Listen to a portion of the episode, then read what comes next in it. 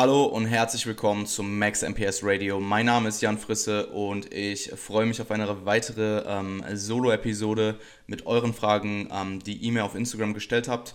Und zwar, ähm, ja, der eigentliche Grund, warum ich ähm, einen weiteren Solo-Podcast mache, ist, dass ich ähm, unfassbar busy bin mit meinem ähm, Coaching aktuell.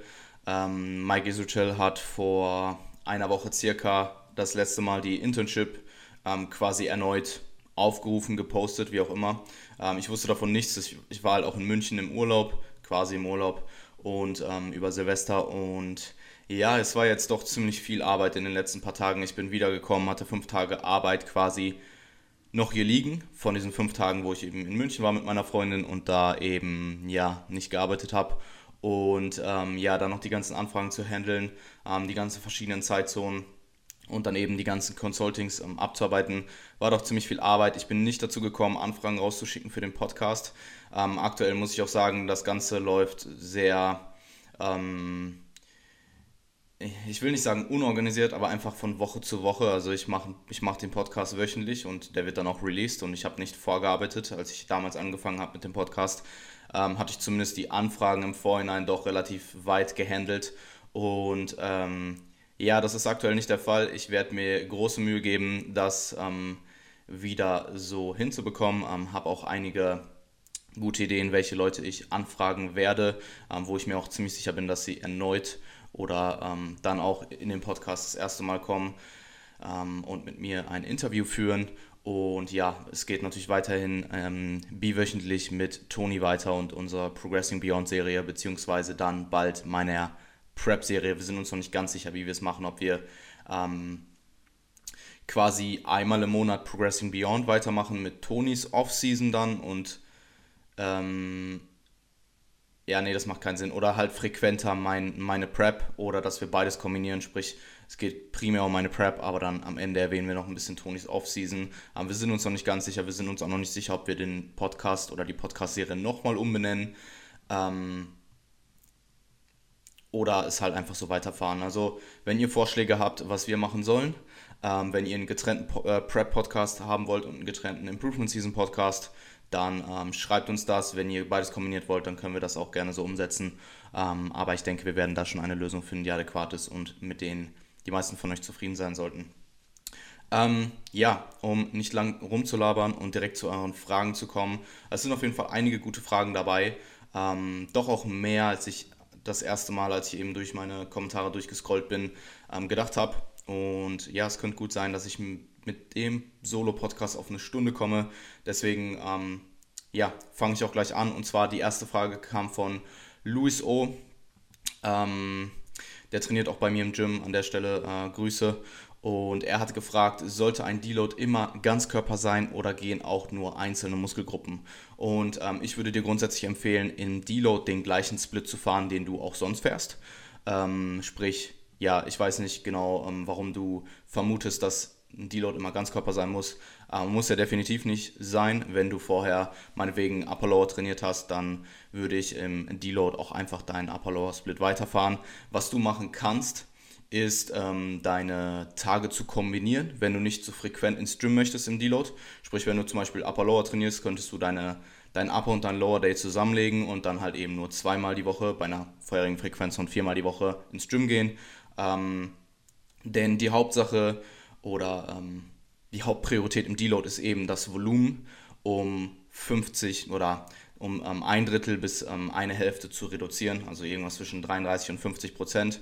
Ähm, und wie du das im Endeffekt erreichst, ist relativ egal. Also du kannst ähm, das Satzvolumen verringern, du kannst die Intensität um 50% verringern zum Beispiel. Ähm, du kannst aber auch eine Kombination aus beiden machen. Also ich mache es in der Regel so, dass ich eine Kombination aus beiden fahre. Ich fahre mein Satzvolumen auf mein geschätztes Maintenance-Volumen, also das, was ich eben ähm, benötige, um all meine Muskulatur zu erhalten. Fahre die Intensitäten etwas runter, in der Regel ähm, die Intensität aus, also die absolute Intensität, Gewicht auf der Hantel aus der ersten Woche des Mesozyklus. Ähm, und halt die Reps in Reserve einfach etwas höher, also irgendwas zwischen 4 plus, in der Regel eher 5 plus. Das heißt, im Endeffekt habe ich dann reduziertes Satzvolumen, ähm, die Intensitäten sind etwas geringer und die Reps fallen auch etwas von Satz zu Satz, also eine Kombination aus quasi allen ähm, Trainingsvariablen, ja nicht allen, aber den ähm, primären Trainingsvariablen, ähm, die eben wichtig sind und das resultiert dann in etwas über 50 Prozent sogar. Also ich würde vielleicht sogar als Empfehlung eher ein Drittel bis zwei Drittel Reduktion im Volumen rausgeben, anstatt ein Drittel bis eine Hälfte. Und das ist wichtiger als alles andere. Wie du das dann im Endeffekt umsetzt im Gym, ist relativ egal. Du könntest auch einen anderen Split fahren. Wie gesagt, Ganzkörper wäre dann in meinem ersten Beispiel, was ich genannt habe mit dem Upper-Lower-Split, wo du ihn eben zusammenlegst, wäre es ja im Endeffekt zweimal Ganzkörper die Woche. Ähm, kannst du machen, du kannst aber auch deinen ganz normalen Split weiterfahren. Und ähm, ja, ähm, nicht unbedingt, du musst die Tage nicht unbedingt zusammenlegen. Was ich jetzt aktuell mache, ich trainiere ja Pull-Push-Beine oder Pull-Push-Unterkörper zweimal die Woche, sprich sechs Trainingstage die Woche. Und was ich jetzt mache, ist, dass ich meine Pull- und Push-Einheiten zusammenlege, sprich quasi einen Oberkörpertag draus mache und nur viermal die Woche ins Gym gehe, sprich ich trainiere Upper-Lower, Upper-Lower, ähm, anstatt Pull-Push-Unterkörper, Pull-Push-Unterkörper. Ähm, und ja, muss somit nicht sechsmal die Woche ins Gym, sondern nur viermal, denn ähm, ja, eine einzelne Pull- oder Push-Einheit, in, so wie ich aktuell deloade, dauert halt ja, eine halbe Stunde und dann gehe ich lieber ähm, zweimal die Woche eine Stunde ungefähr ins Gym und absolviere meine ganze um, Oberkörper-Deload-Einheiten anstatt viermal die Woche eine halbe Stunde.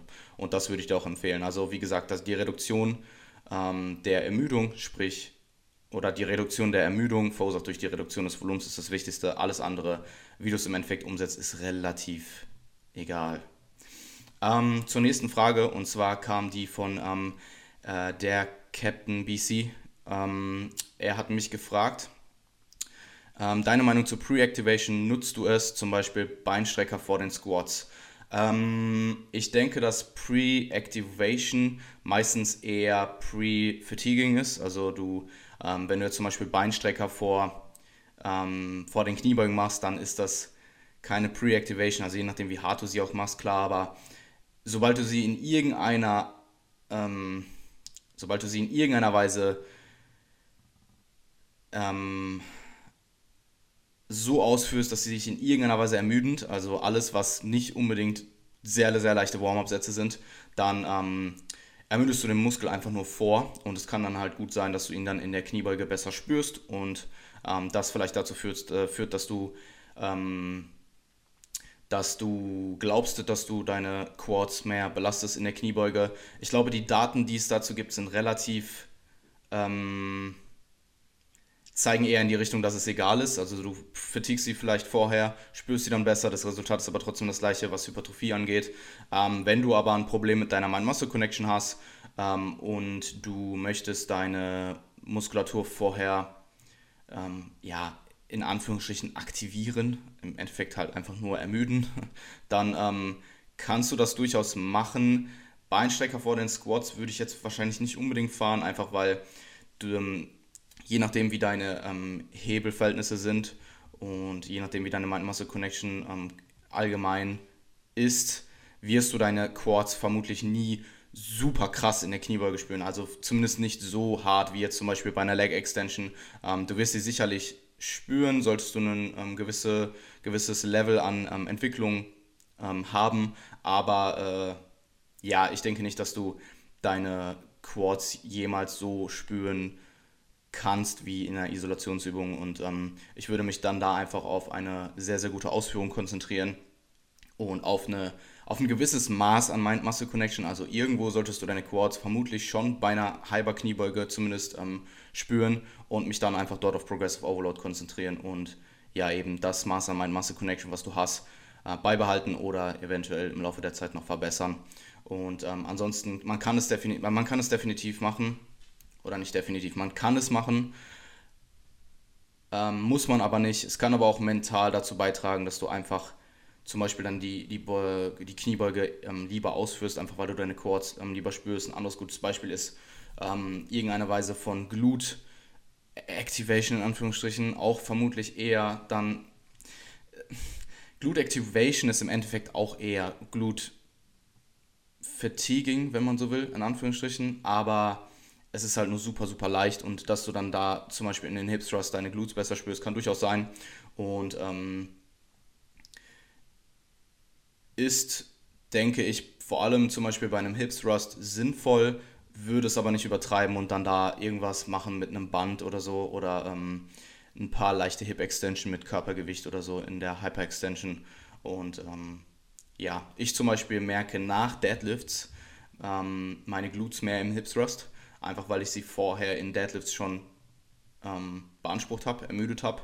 Und wenn ich Hip Thrust zuerst mache, also ich mache sie, ich habe sie jetzt im letzten Zyklus ähm, entweder nach Deadlifts gemacht oder als erste Übung. Und als erste Übung spüre ich sie zwar auch gut im Glut, aber es ist halt auch sehr, sehr viel Lower Back bei. Ähm, weil die Loads einfach insgesamt höher sind und ich merke meine Glutes zum Beispiel nach Deadlifts im Hip Thrust mehr. Und das würde ich jetzt einfach mal als hypothetisch auf meine vorher ermüdeten Glutes zurückführen. Ob das jetzt wirklich der Fall ist, weiß ich nicht zu 100%, aber ich denke, dass es so ist. Ähm, ja, kann man machen, muss man aber nicht. Kann dir helfen, eine bessere Ein-Muscle-Connection zu bekommen, ähm, aber ich würde es nicht übertreiben. Und zu dem Punkt, wo du halt wirklich massiv Performance verlierst in dem eigentlichen Lift, den du machen willst, äh, ist es, denke ich, eher, ähm, hat es, denke ich, eher Nachteile als Vorteile. Ähm, deine nächste Frage war, bezüglich Programming für Hypertrophie. Und zwar hast du mich gefragt, ob, ähm, ähm, also ich lese es jetzt einfach mal vor, ähm, gleichbleibende Intensität, aber dafür steigendes Volumen in Sätzen und das Gewicht nur von Meso zu Meso zu erhöhen oder ähm, beides über den Meso zu steigern. Ähm, ersteres, um das Volumen und den Erschöpfungsanstieg nicht ganz so hoch zu fahren. Ähm, also grundsätzlich würde ich dir für Hypertrophie-Programming empfehlen, ähm, würde ich dir für Hypertrophie-Programming empfehlen, immer die Volumenprogression über deine Intensitätsprogression zu stellen oder zumindest zu priorisieren. Das heißt, deine Volumenprogression sollte ähm, einen größeren Teil ausmachen als deine Intensitätsprogression, was aber nicht heißt, dass du nur Volumenprogression fahren solltest. Ähm, Intensität ist trotzdem wichtig, vor allem langfristig ähm, wird, ähm, werden höhere Intensitäten, ähm, also ansteigende Performance, in dem für Hypertrophie relevanten Wiederholungsbereich von meinetwegen 6 bis 30, spezifisch dann sehr, sehr spezifisch dann 8 bis 12, ähm, werden zu Hypertrophie führen. Das heißt, ich würde auch deine Intensität, ich würde auch eine Intensitätsprogression fahren. Sprich, ich würde beides machen. Ich würde aber das Hauptaugenmerk auf Volumen legen oder zumindest die Priorität auf Volumenprogression. Ähm, was weiß ich, zwei Drittel Volumenprogression und ein Drittel Intensitätsprogression, irgendwie sowas. Das ist jetzt das, was mir pauschal im Kopf einfällt. Vielleicht, ähm, wenn ich ein bisschen länger darüber nachdenken würde, ähm, würde ich vielleicht auch eine andere Empfehlung rausgehen. Aber es ist so ganz grob das, was ich denke, was, ähm, was der beste Trade-off ist. Und ähm, ja, das würde ich dir empfehlen. Ich würde sowohl die, das Gewicht auf der Hantel erhöhen von Woche zu Woche, als auch die Satzanzahl. Ähm, und wie du das Gewicht von Hantel zu äh, von Hantel zu, von Woche zu Woche erhöhst. Ähm, als fortgeschritten, also als Nichtanfänger kannst du einfach lineare Progression fahren mit den gleichen Auslastungen, mit der gleichen relativen Intensität von Woche zu Woche und kannst die Loads erhöhen.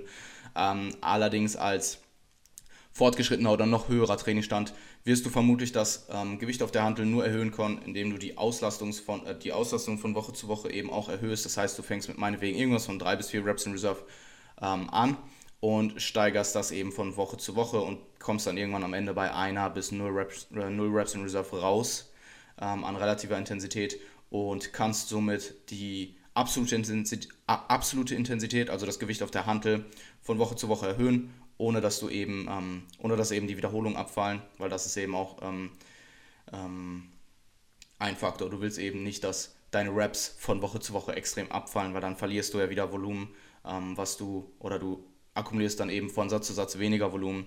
Und ähm, das wäre meine, das ist meine Methodik aktuell, wie ich Progression gestalte für Hypertrophie, meistens zumindest. Und ähm, zur letzten, also ich würde beides machen, und aber eben mit mehr Priorität auf Volumen anstatt auf Intensität. Und das, was du dann am Ende geschrieben hast, ähm, erstens, um, erstens um das Volumen nicht so hoch zu halten, warum nicht?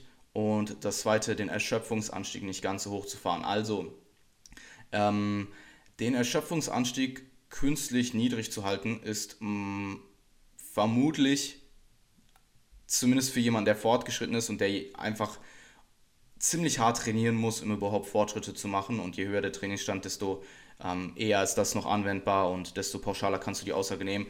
Aber Fatigue ist grundsätzlich eine gute Sache. Ähm, wenn du Fatigue akkumulierst, ähm, vor allem in den letzten Wochen des Mesozyklus und du dich relativ erschöpft fühlst, dann ähm, ja, hartes Training kommt mit Trainingsermüdung und zumindest vorübergehend und kurzfristig ähm, in den meisten Fällen zumindest, zumindest wenn du auch ähm, generell probierst, alles zu hypertrophieren, sprich ein relativ hohes ähm, Volumen oder ja doch ein relativ hohes Volumen in allen Muskelgruppen fährst, ähm, was dann wiederum dazu führt, dass du systemisch sehr stark ermüdest, dann solltest du dich vermutlich vor allem in den letzten ein bis zwei Wochen des Mesozyklus, je nachdem wie lange du ihn auch gestaltest, relativ ähm, ermüdet fühlen. Und ähm, wenn du dich nicht ermüdet fühlst, dann machst du entweder, da machst du entweder nicht genug, du machst so viel, dass du eben deutlich unter deinen Kapazitäten bist, oder du bist eben nach einem Deload relativ frisch im Zyklus ähm, und zum späteren Ende hin vor dem Deload ähm, solltest du dich ziemlich ermüdet fühlen, weil ein Grund, warum wir eben deloaden, ist auch um Ermüdung ähm, abzuwerfen und danach wieder frisch zu sein für, neue, für ein neues Produktionsschema. Und wenn du dass diese Ermüdung gar nicht akkumulierst, dann brauchst du auch zumindest, was den Aspekt angeht, gar nicht die Lohn. Ähm, dementsprechend ja. Ich würde nicht probieren, Ermüdung per se zu vermeiden, denn Ermüdung oder sehr stimulatives Training kommt immer auch mit Ermüdung.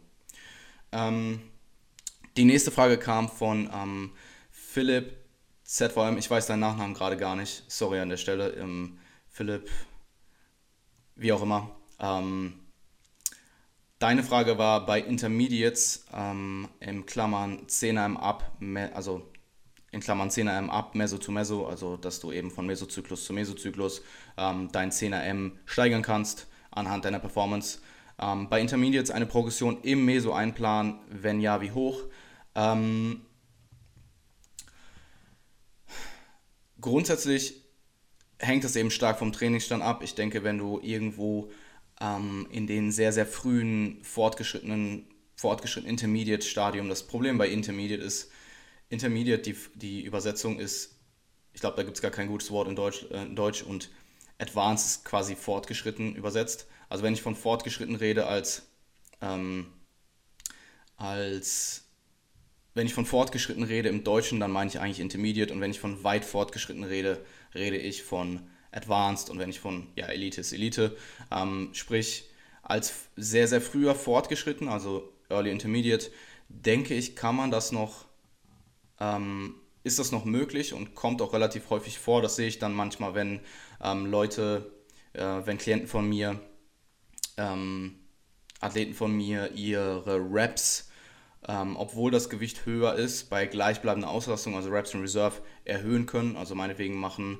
ähm, 10, 9, 8 Reps mit 100 Kilo und im, in der Woche danach bei einer Rep in Reserve weniger und 102,5 Kilo dann plötzlich 11, 10, 8 oder war jetzt vielleicht nicht das beste Beispiel, aber ich denke, du äh, weißt, worauf ich, ähm, du weißt, was ich meine.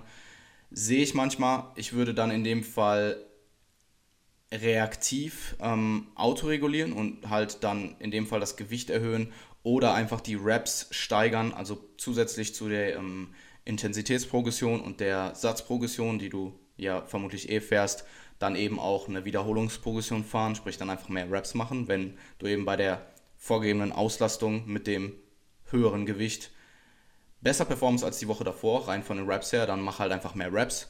Ähm, was du natürlich auch machen kannst, ist autoregulativ dann da das Gewicht zu erhöhen. Ähm, würde ich aber reaktiv machen, würde ich nicht vorher einplanen, weil du halt es kann halt passieren, es kann genauso gut auch nicht äh, passieren. Es ist dann, wie gesagt, wieder stark kontextabhängig von deinem Trainingsstand. Ähm, wenn das bei dir regelmäßig der Fall ist dann, und du beobachtest das, dann kannst du es durchaus machen und vielleicht auch ähm, proaktiv vorplanen. Ähm, ich würde aber, oder in meinem Fall mit meinen Athleten fahre, mache ich das, wenn dann reaktiv, dass ich dann ähm, im, nächsten, im nächsten Mikrozyklus, im kommenden Mikrozyklus das Gewicht mehr erhöhe, als ich eigentlich vor hatte ähm, aber was halt oftmals ist, dass die Fatigue, die du eben von Mikrozyklus zu Mikrozyklus akkumulierst, einfach durch das ähm, höhere Trainingsvolumen zur Woche zu, äh, von Woche zu Woche, maskiert meistens ein bisschen deine Performance ähm, oder deine. Wow. Okay, ich hatte kurz die Screensavers angegangen. Ich, ähm, ja, die Aufnahme läuft noch. Ähm, meist äh, maskiert die Ermüdung, die, die, du eben von Mikrozyklus zu Mikrozyklus akkumulierst, eben deine Performance, beziehungsweise vielleicht sogar die Progression, die du in Performance machst über den Zyklus. Das heißt, meistens, ähm, ja, selbst wenn du Progression machst, theoretisch, deine, ähm, deine Performance steigt an, dann wird die meistens von der ähm, Ermüdung akkumuliert. Also ähm, das Fitness-Fatigue-Model ähm, habe ich hier gerade beschrieben, wenn dich das interessiert. Ich denke, du kennst es eh, aber ähm, check das sonst nochmal ab. Und ich denke auch, dass Intermediates, also Fortgeschrittene, irgendwas zwischen vier und sechs, maximal sieben Wochen produktives Volumentraining oder Hypertrophietraining, wie auch immer, ähm, akkumulieren können, über vier bis sieben Wochen meinetwegen. Und in diesen vier bis sieben Wochen ist es jetzt meistens nicht der Fall, dass du enorme Progressionen in deiner Performance hast. Und wenn, dann würde ich sogar fast sagen, dass du vielleicht noch gar kein Intermediate bist. Ähm, aber in sieben Wochen akkumulierendem Volumentraining ähm, ja, äh, häufst du eben auch relativ viel Erschöpfung an. Und ich denke, das maskiert dann auch oft die Performance, die du eventuell machen wirst oder könntest. Und ja, ich mache es, wenn dann reaktiv. Ähm, das würde ich dir dann auch empfehlen. Allerdings, wenn du dich jetzt selber coachst und, und Niklas coacht dich, ich, ähm, Niklas coacht dich, wenn du das häufig beobachtest, dann kommuniziere das mit Niklas und ähm, plant es eventuell vor und guck dann, ob es aufgeht. Wenn es aufgeht, super. Wenn es nicht aufgeht, dann würde ich es weiterhin reaktiv halten. Ähm, das Punkt Sams hat mich gefragt, er ähm, möchte mich demnächst auf einen Halbmarathon vorbereiten, aber trotzdem weiterhin ins Gym gehen. Was schlägst du vor? Zum einen ist es absolut nicht meine Expertise, also ich bin da vermutlich nicht wirklich der richtige Ansprechpartner, weil ich von Ausdauertraining, ja, wenn überhaupt, sehr, sehr, sehr basic, ähm, sehr, sehr basic Kompetenzen habe, wenn man das so sagen kann. Ähm, was meine Empfehlung jetzt so, also einfach aus was, was ich denke, wie gesagt, das ist ohne Gewehr. Ähm, ich ich habe die Frage einfach reingenommen, weil du sie eben gefragt hast und ähm, du offensichtlich meine Meinung dazu wissen möchtest. Ich würde dir empfehlen, ähm, dein Maintenance-Volumen zu akkumulieren, was äh, zu akkumulieren, zu ähm, fahren im Training, im Gym, wenn du weiter ins, weiterhin ins Gym möchtest. Das ist vermutlich zu, irgendwas zwischen sechs bis acht Sätzen. Ähm, allerdings musst du beachten, dass du, wenn du ziemlich viel Cardio-Training machst, halt sehr, sehr viel katabolen Stimulus setzt, wenn du so willst. Also ähm, der Stimulus zwischen ähm, Hypertrophie oder ähm, allgemein ja doch Hypertrophie-Training und Ausdauertraining ist sehr ähm, gegensätzlich, sprich die, äh, diese beiden Adaptionen konkurrieren einfach.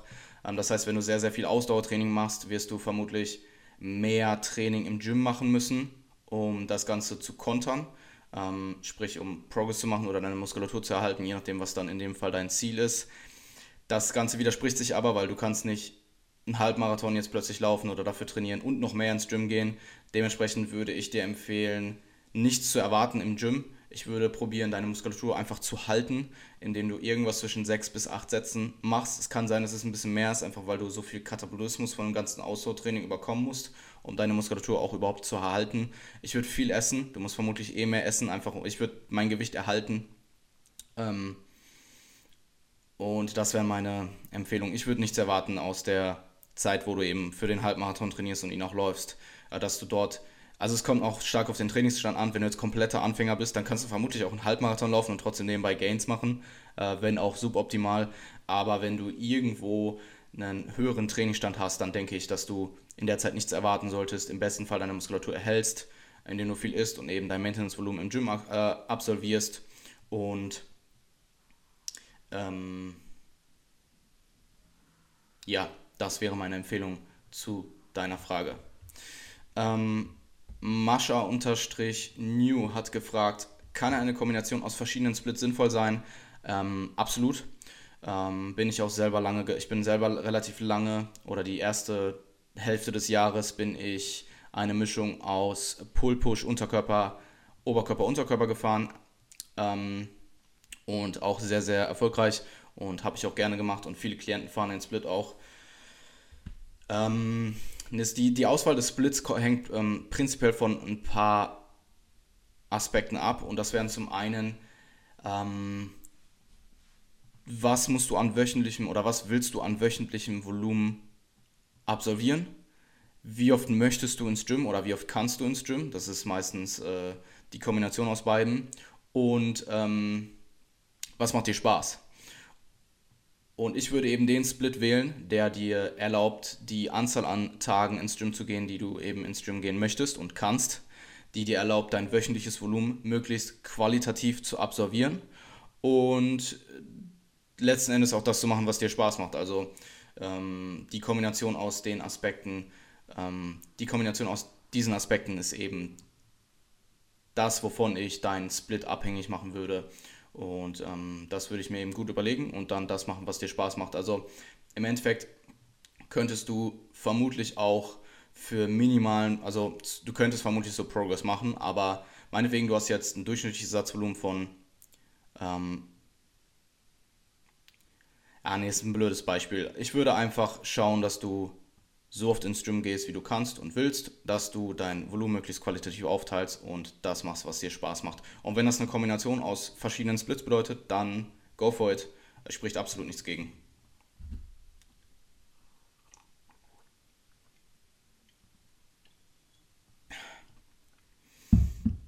Du hast noch eine zweite Frage gestellt und zwar war die ähm, die Reihenfolge der Übungen für Fokussierung von Schwachstellen. Da würde ich dir, es kommt ein bisschen darauf an, wie sehr du die Schwachstelle priorisieren oder spezialisieren möchtest.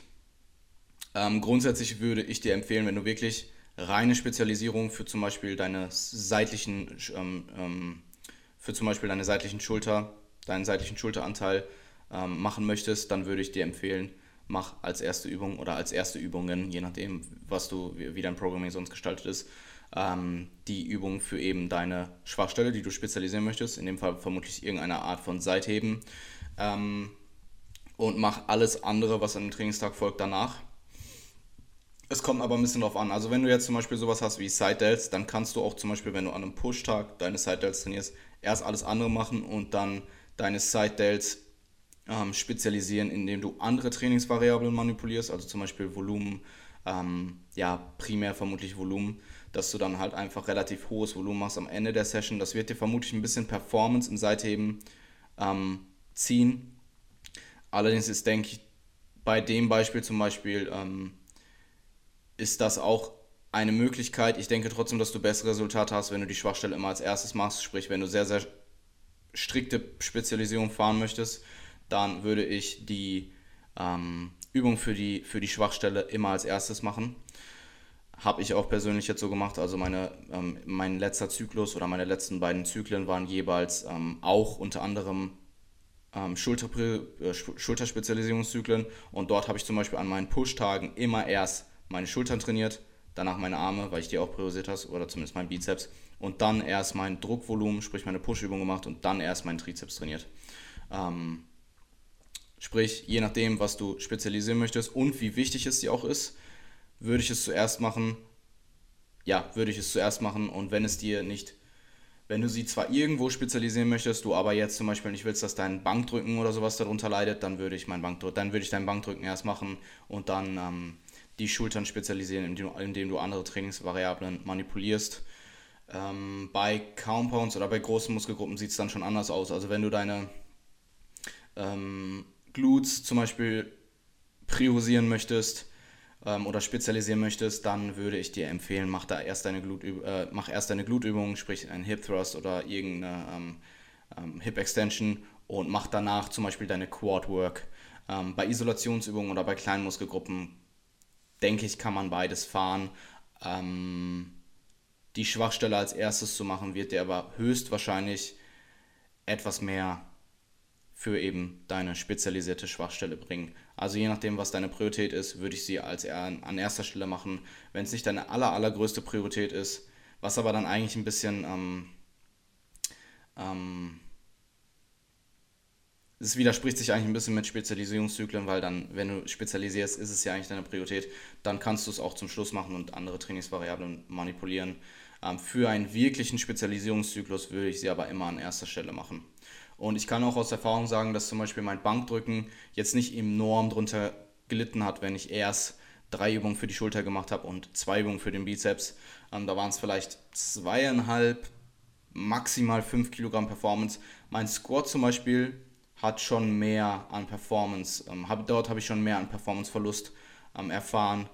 Ähm, jetzt in den letzten beiden Zyklen, weil ich dort eben erst Hip, äh, Hip Thrust ausgeführt habe, dann ADL, dann noch jeweils eine ISO für den Glut und für die Hamstrings und dann erst gesquattet habe. Ähm, er hat sich nicht unbedingt technisch schlechter angefühlt, also es war trotzdem gut zu squatten. Ähm, allerdings ist da meine Performance bestimmt um 7,5 bis 10 Kilogramm runtergegangen, was aber auch irgendwo logisch ist, weil prozentual ich halt auch abs, ähm, prozentual ist es vermutlich trotzdem relativ ähnlich zum, zur, zur Bank, weil ich einfach absolut im Squat mehr Loads bewege. Aber ähm, ja, erwarte da durchaus, dass du Performance verlierst, wenn du deine ISOs davor machst, beziehungsweise vielleicht auch andere Compound Lifts davor machst. Allerdings ähm, ist dieser jetzt nicht so hoch, wie ich zum Beispiel gedacht hätte. Ähm, zur nächsten Frage. Humer Philipp hat gefragt, ähm, Impingement-Syndrom durch Dips. Ähm, ich weiß nicht genau, was du jetzt mit der Frage, was du mich genau fragen möchtest. Also es könnte sein, dass du mich fragst, ob man eher ein Impingement-Syndrom entwickelt durch Dips. Ähm, vielleicht in der richtigen Welt prozentual schon, weil Dips vielleicht einfach tendenziell eher schlecht ausgeführt werden. Ähm, das ist aber dann nicht, das ist aber dann kein Problem der Dips, sondern eher der Ausführung. Sprich, ich würde sagen, wenn deine Ausführung gut ist und du keine Probleme hast, Dips zu machen, dann denke ich nicht, dass du da irgendwie mehr gefährdet bist, ähm, ein äh, Impingement-Syndrom zu entwickeln. Ähm, wenn du allerdings Dips machst und deine Technik ist gut und es tut weh und du ähm, würdest vielleicht langfristig ein Impingement-Syndrom entwickeln dadurch, dann würde ich sie nicht machen. Das gilt übrigens für jede Übung. Wenn ihr eine Übung macht und sie tut weh und sie verschlimmert das Ganze noch, dann macht sie nicht und sucht euch was anderes, was ihr eben schmerzfrei ausführen könnt. Aber ja, wie gesagt, also wenn du ja, du kannst mir gerne nochmal auf Instagram schreiben, was du genau fragen wolltest, aber das wären eben meine, wäre eben meine Antwort auf beide möglichen Fragen oder jetzt die möglichen Fragen, die ich eben denke, die du mich fragen wolltest. Ähm, wie gesagt, wenn da irgendwas, irgendein Missverständnis vorhanden war, dann schreib mir gerne nochmal auf Instagram und ich gehe dann nochmal genau auf die Frage ein. Ähm, wir kommen zur Ernährung. Also ich habe das Ganze in Training, Ernährung und Coaching unterteilt. Und zwar hat The Real Simsi mich gefragt, ähm, wie lange sollte ich mein Gewicht im Aufbau stagnieren lassen, bis ich die Kalorien erhöhe. Ähm, ich würde dir empfehlen, zwei bis drei Wochen. Ähm, ich schaue in der Regel immer auf den Gewichtsanstieg von Woche zu Woche. Allerdings, ähm, ja, passe ich die Kalorien nicht direkt an, wenn jemand eine Woche nicht wie geplant zunimmt. Das kann eben extrem viele, ähm, ähm, oder Gewicht allgemein hat extrem viele Variablen, die dein Gewicht beeinflussen können. Ähm, abseits vom wirklichen ähm, Anstieg durch fettfreie Masse und Körperfett und ja, zwei Wochen ist, denke ich, schon die bessere Variable, um das zu messen. Je nach Kontext warte ich aber auch manchmal drei Wochen ab. Sprich, wenn jemand jetzt zwei Wochen lang gar nicht zunimmt, ähm, aber er mir halt eben erzählt, dass er sich jetzt aus irgendeinem Grund später einwiegt oder er früher am Vorabend isst oder er generell viel weniger Volumen in der Nahrung jetzt ähm, oder generell Nahrungsmittel jetzt auswählt, die viel äh, weniger voluminös sind einfach hochkalorische Lebensmittel, die nicht so viel wiegen. Ähm, dann, je nach Kontext, warte ich dann auch nochmal drei Wochen ab. Aber in der Regel nach der dritten Woche, wenn dort nichts passiert, passe ich die Kalorien an. Das gleiche gilt auch übrigens für die Diät. Wenn du nach drei Wochen nicht abnimmst, abseits von irgendwelchen sehr außergewöhnlichen Kontext, dann musst du vermutlich die Kalorien reduzieren, um weiter abzunehmen. Und ähm, ja, das wäre meine Empfehlung zu der Frage. Dann hat ähm, S5 Unterschicht M 5 Unterstrich M, wie auch immer, hat mich gefragt, wie viel Omega-3 empfiehlst du? Ähm, ich würde dir empfehlen, zwischen 2 und 3 Gramm EPA und DA kombiniert zu dir zu führen. Ich denke, ab 2 Gramm hast du den ähm, sehr, sehr, oder hast du schon, hast du sehr, sehr, ähm, einen sehr, sehr, einen prozentual sehr hohen Anteil der Benefits, die eben Omega-3 haben. Und wenn du es maximieren willst, dann nimm 3 Gramm kombiniert. Ähm, zur nächsten Frage, und zwar hat der Captain BC ähm, eine weitere Frage gestellt, dieses Mal allerdings zur Ernährung. Und zwar, was ist die optimale Proteinmenge in Gramm pro Kilogramm Körpergewicht pro Mahlzeit? 0,5 Gramm oder eher mit Fokus auf 3 Gramm Leucin. Ähm, ich würde dir empfehlen, 0,4 Gramm mindestens pro Mahlzeit zu dir zu führen, wenn das eben ein hochwertiges Protein ist, sprich irgendeine tierische Quelle oder zum Beispiel ein Whey, ähm, wo du eben sehr, sehr viel ähm, essentielle Aminosäuren, wo eben sehr, sehr viele essentielle Aminosäuren vorhanden sind. Ansonsten kannst du auch schauen, dass du auf 3 Gramm Leucin kommst, in der Regel bei 0,4 ähm, Gramm pro Kilogramm Körpergewicht kommst du auf diese Anzahl an ERAs, die du eben brauchst, dementsprechend auch auf deine 3 Gramm Leucin. Ähm, das gilt aber nur für hochwertige Quellen. Wenn du eine Quelle hast, die eben nicht so hochwertig ist, die eben tendenziell weniger EAs beinhaltet, dann würde ich dir empfehlen, die Menge zu erhöhen und dann eher 0,5 bis 0,6 Gramm zu fahren. Das ist aber auch sehr stark davon abhängig, was für eine, von was für eine Quelle wir jetzt reden. Wenn wir jetzt von einer rein pflanzlichen Quelle reden, dann ist es vermutlich eher 0,6, vielleicht sogar noch mehr. Und dann musst du auch schauen, dass du vielleicht verschiedene ähm, pflanzliche Quellen kombinierst, um eben ein gutes Profil an EAs zu bekommen. Wenn es allerdings um irgendwas geht, was meinetwegen ähm, eine tierische Quelle, die aber einfach nicht so hochwertig ist, was weiß ich, Schweinefleisch oder so, dann ähm, musst du vermutlich mehr konsumieren, aber jetzt nicht immens mehr. Und ähm, ja, also sprich, wenn die Qualität des Proteins nicht so hochwertig ist, musst du die Quantität erhöhen. Und wenn die Qualität sehr, sehr gut ist, dann ähm, kannst du, fährst du, denke ich, mit 0,4 Gramm sehr gut pro Kilogramm Körpergewicht. Und ähm, wenn du ganz sicher sein willst, kannst du das, ähm, kannst du den Leucinwert nachrechnen. Aller, weil, wenn du auf 3 Gramm Leucin kommst bei einer hochwertigen Quelle, ähm, dann kommst du auch auf die restlichen EAs, die du brauchst. Also ich glaube zwischen 10 und 12 Gramm EAs ähm, sind benötigt, um die MPS eben zu maximieren und das beinhaltet dann eben auch diese 3 Gramm Leucin. Ähm, ja, das wäre meine Empfehlung dazu. Ähm, Kai.dmk, das ist ein Klient von mir an der Stelle auch, ähm, schöne Grüße, hat mich gefragt, wann kommen die Team Frisse Hoodies?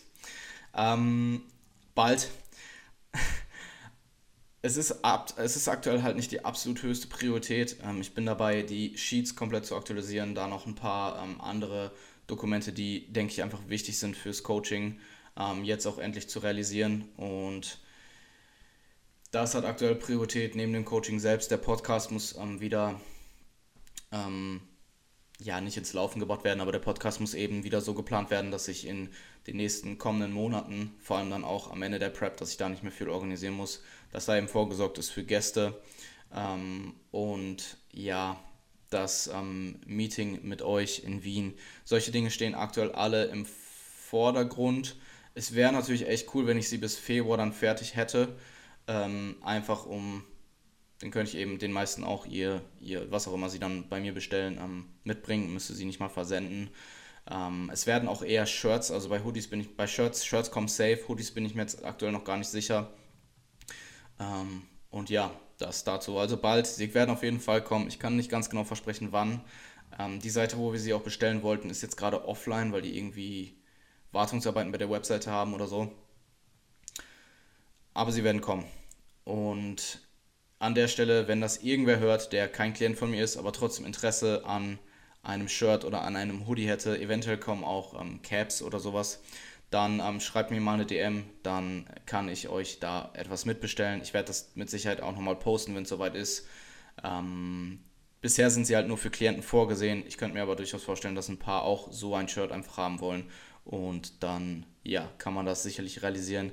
Ich werde da auch keinen Gewinn dran machen, sprich, ich werde sie einfach für den Einkaufspreis ähm, plus, zu, also Einkaufspreis zuzüglich Versand ähm, raushauen. Niklas Lifts Niklas.lifts, ich weiß echt nicht, wer das sein soll. das war übrigens ähm, nicht ernst gemeint für alle, die meine Ironie nicht verstehen. Ähm, er hat mich gefragt, wo ich mich in fünf Jahren sehe und das ist eine Frage, die ich extrem schwierig finde zu beantworten. Also wenn du mich vor fünf Jahren gefragt hättest, wo ich mich jetzt sehen würde, dann hätte ich mit Sicherheit nicht gesagt, dass ich Online-Personal Trainer bin und äh, Leuten helfe, ihre Körperkomposition zu verbessern und einen dickeren Arm zu bekommen übers Internet und davon ziemlich gut lebe. Ähm, also es ist ziemlich schwer zu sagen. Ich werde vermutlich coachen.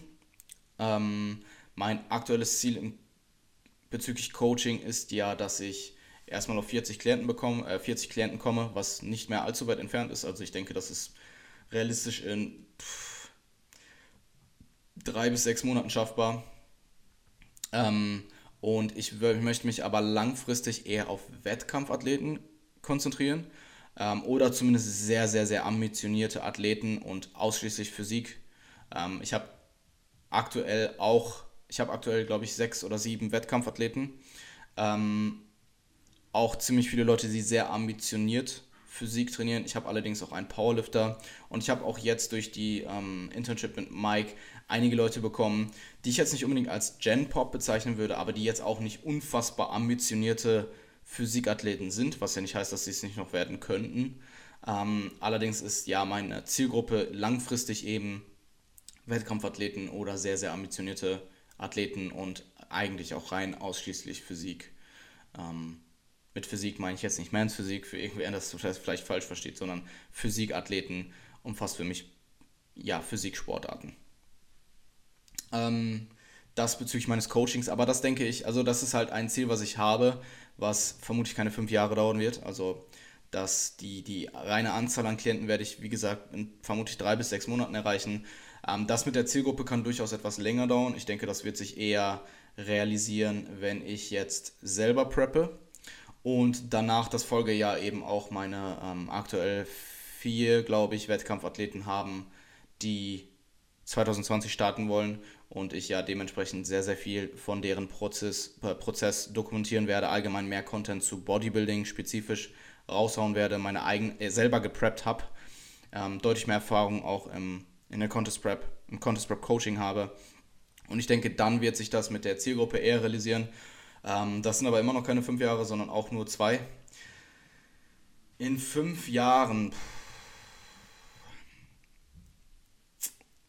Eventuell werde ich von der Coach-Rolle, ähm, das meinte ähm, auch Dr. Mike Isuchel zu mir, dass es vermutlich irgendwann der Fall sein wird, ähm, in meinem Fall, dass ich vermutlich irgendwann von der Coaching-Rolle wegkomme oder e zumindest teilweise wegkomme und eher in eine Mentor-Rolle, ähm, wenn das Sinn macht, ähm, dass sich dort eher in eine Mentor-Rolle entwickelt, dass ich vielleicht eine größere Masse an Leuten anspreche, jetzt nicht unbedingt was die Zielgruppe angeht, sondern einfach insgesamt ähm, eher in eine Rolle oder in einen Bereich komme, der eher dem entspricht, was er macht, sprich ich, dass ich vielleicht eher, dass ich vielleicht Bücher schreibe, dass ich Präsentationen halte ähm, und ja, ich schließe auch keinen Akademie, äh, akademischen Werdegang aus.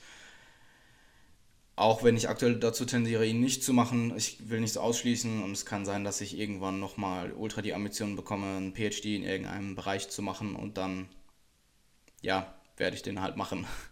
ähm, aber das ist, wie gesagt, absolut nichts Festes und es kann auch sein, dass ich ihn nicht machen werde. Ähm, es gibt genug sehr, sehr, sehr kompetente Leute, die sehr angesehen sind in dieser ähm, kleinen Nische, in der wir uns eben befinden, die keinen akademischen Werdegang gemacht haben und ähm, trotzdem eben sehr kompetent sind und sehr, ähm, ja, einfach sehr kompetente ähm, Menschen, die eben trotzdem ziemlich viel in, in unserer Nische erreicht haben. Und ich wollte noch irgendwas sagen. Ja, das könnte sein, dass es so kommt. Ich werde mich jetzt aber erstmal weiterhin aufs Coaching konzentrieren und alles andere ergibt sich dann. Ähm, ja. Wo siehst du dich denn in fünf Jahren? Das würde mich auch mal interessieren. Schreib mir. Ähm, und zur letzten Frage des heutigen Solo-Podcasts, ähm, wieder von der Captain BC. Und zwar hat er mich gefragt, welche Fortbildungen, Schrägstrich Ausbildungen, Schrägstrich, Schrägstrich Schulungen empfiehlst du für einen angehenden Online-PT? Ähm, jetzt nicht mal unbedingt spezifisch für Online Personal Training, habe ich ein paar Empfehlungen für dich. Ähm, zum einen die SBS Academy, ganz klar, ich habe sie selber gemacht, ähm, habe auch mittlerweile unzählige Leute dort reingebracht, ähm, also die durch meine Empfehlung da reingekommen sind ähm, und wirklich jeder ist zufrieden. Also ähm, die wird dir auf jeden Fall ein sehr, sehr gutes Basiswissen geben, was ähm, Genpop Coaching angeht, aber eben auch schon Physik und Powerlifting Coaching und in Modul 4 lernst du eben auch, wie du, das ist das Business-Modul, einige wichtige Dinge, die du eben wichtige Prinzipien tendenziell sogar für ähm, gutes Marketing und wie du eben ja auch ähm, im Endeffekt Klienten akkumulierst, ähm, Anfragen bekommst und wie du dein Social Media, ähm, wie du mit Social Media arbeiten solltest, etc. Also es ist ein sehr, sehr guter Kurs, kann ich dir definitiv empfehlen. Die werden jetzt, ähm, ich weiß noch nicht, im nächsten Intake oder im übernächsten Intake einen Rebrand machen. Ich glaube, es wird mehr einen, per ich will nicht zu viel verraten, ähm, das Ganze wird gerebrandet und ich glaube, es wird sich eher auf Personal Training an sich konzentriert, ähm, relativ breit gefächert, auch in anderen Sportarten, soweit ich weiß zumindest, das ist hier Disclaimer ohne Gewehr, ähm, aber ich bin mir sicher, dass sie trotzdem, und ich glaube, der eigentliche Kurs wird auch trotzdem so weiter gehandhabt, ähm, nur halt unter QuickTime hat leider die Aufnahme beendet, weil mein Speicherplatz voll war, deswegen der Cut. Um nochmal auf deine Frage zurückzukommen, die SBS Academy kann ich dir wie gesagt ohne weiteres weiterempfehlen. Ähm, auch unter dem neuen Rebrand. MNU ebenfalls, ähm, auch wenn das halt eben ausschließlich Ernährung ist. Wenn du dich in dem Bereich weiterentwickeln oder weiterbilden möchtest, kann ich dir auch MNU ohne weiteres empfehlen. Ist auch ein sehr, sehr praxisbezogener Kurs. Ansonsten ist das JPS Mentoring sicherlich keine schlechte Sache. Ähm, kann ich jetzt nicht ohne weiteres weiterempfehlen, weil ich keinen Einblick in die Kurse habe, aber alleine von den Leuten, die dort eben äh, mitarbeiten, bin ich mir sehr, sehr sicher, dass es auch ein sehr guter Kurs sein wird. Ähm, und auch ich habe überlegt, ob ich das Mentoring bei JPS noch machen soll. Ähm, ansonsten kommt bald ein Summit, also ein, eine große Menge an Webinaren ähm, in einem Bündel raus. Ähm, ich weiß nicht genau, ob ich sagen darf, von wem, deswegen werde ich es nicht tun. Ähm, und dort werde ich eben mitarbeiten, werde, eigene, werde ein eigenes Webinar präsentieren. Ähm, sehr, sehr wahrscheinlich über Online-Personal Training. Also ich werde im Endeffekt einfach erzählen, was ich gemacht habe die letzten zwei Jahre und was ich alles gelernt habe und in Bezug auf, wie du eben erfolgreich im Online-Personal Training wirst, also spezifisch wirklich Personal Training online ähm, und auch eben für die Zielgruppe, die ich jetzt ansprechen möchte. Ähm, und was ich im Nachhinein anders machen möchte, das ist im Endeffekt das, was ich aktuell denke, was ich dort präsentieren werde. Es ist noch nicht 100% safe, vielleicht mache ich auch irgendwas Fachliches, ähm, aber aktuell tendiere ich eher dazu. Das wird bald rauskommen, also vielleicht ist auch das interessant für dich, einfach weil ja, es genau das ist, was du eigentlich gefragt hast. Ähm, ansonsten würde ich dir empfehlen, autodidaktisch zu lernen, also, also das schließt jetzt das eine schließt das andere nicht aus. Also das autodidaktische Lernen schließt den Kurs nicht aus. Allerdings würde ich dir einfach empfehlen, dich kontinuierlich jeden Tag weiterzubilden und dir autodidaktisch ähm, Wissen anzueignen. Man muss natürlich irgendwo äh, Quellen evaluieren können und sicher sein, dass diese Quellen eben gut sind. Aber ich denke, wenn du mir folgst und den Leuten folgst, den ich halt, die, die ich halt verfolge, von denen ich gelernt habe, dann machst du da in der Hinsicht schon sehr, sehr viel richtig. Sprich, ich würde ähm, Podcast hören, Textbücher lesen, gute Textbücher lesen an der Stelle, ähm, aktuelle Textbücher, ähm, Webinare schauen, Webinare eventuell auch erwerben, da gibt es auch ähm, gute, gute Angebote im Internet, ähm, Seminare besuchen, ähm, Research Reviews lesen, äh, verschiedene Member-Seiten gibt es da, also zum Beispiel AP Plus, die sehr, sehr hochwertig sind, wo du extrem viel lernst, also dort sind ganze akademische Kurse quasi in Videoform angeboten. Ähm, Logischerweise dann ohne die Qualifikation, aber es geht ja im Endeffekt eh um das Wissen ähm, oder zumindest teilweise. Dann ähm, kannst du anfangen, große Meta-Analysen zu lesen ähm, oder auch vereinzelte Papers, wenn es dich wirklich interessiert, vereinzelte Paper. Ähm, und ja, das würde ich dir generell empfehlen und dann kannst du zusätzlich dazu natürlich noch einen dieser Kurse machen. Ähm, und ja, das wäre meine Empfehlung an dich das war's zu diesem Solo-Podcast. Ich glaube, wir sind fast bei einer Stunde. Er ist auf jeden Fall länger als das letzte Mal. Ähm, ich habe auch als Kritik beim letzten Mal gehört ähm, oder zu hören bekommen, dass ich zu schnell spreche. Ich hoffe, dieses Mal war es besser. Ähm, wenn nicht, dann könnt ihr mir da gerne nochmal äh, Kritik aussprechen oder ihr verlangsamt das Ganze halt eben bei YouTube. Wobei das sicherlich witzig klingt.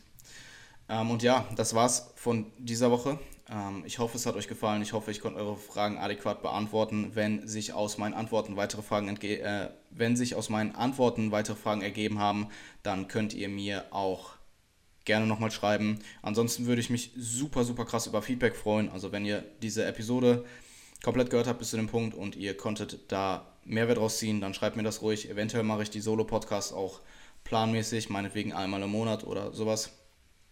Ähm, und ja, das war's zu dieser Woche. Ich wünsche euch allen einen fantastischen Tag und wir sehen uns nächste Woche wieder mit Toni im nächsten Podcast der Serie Progressing Beyond. Macht's gut.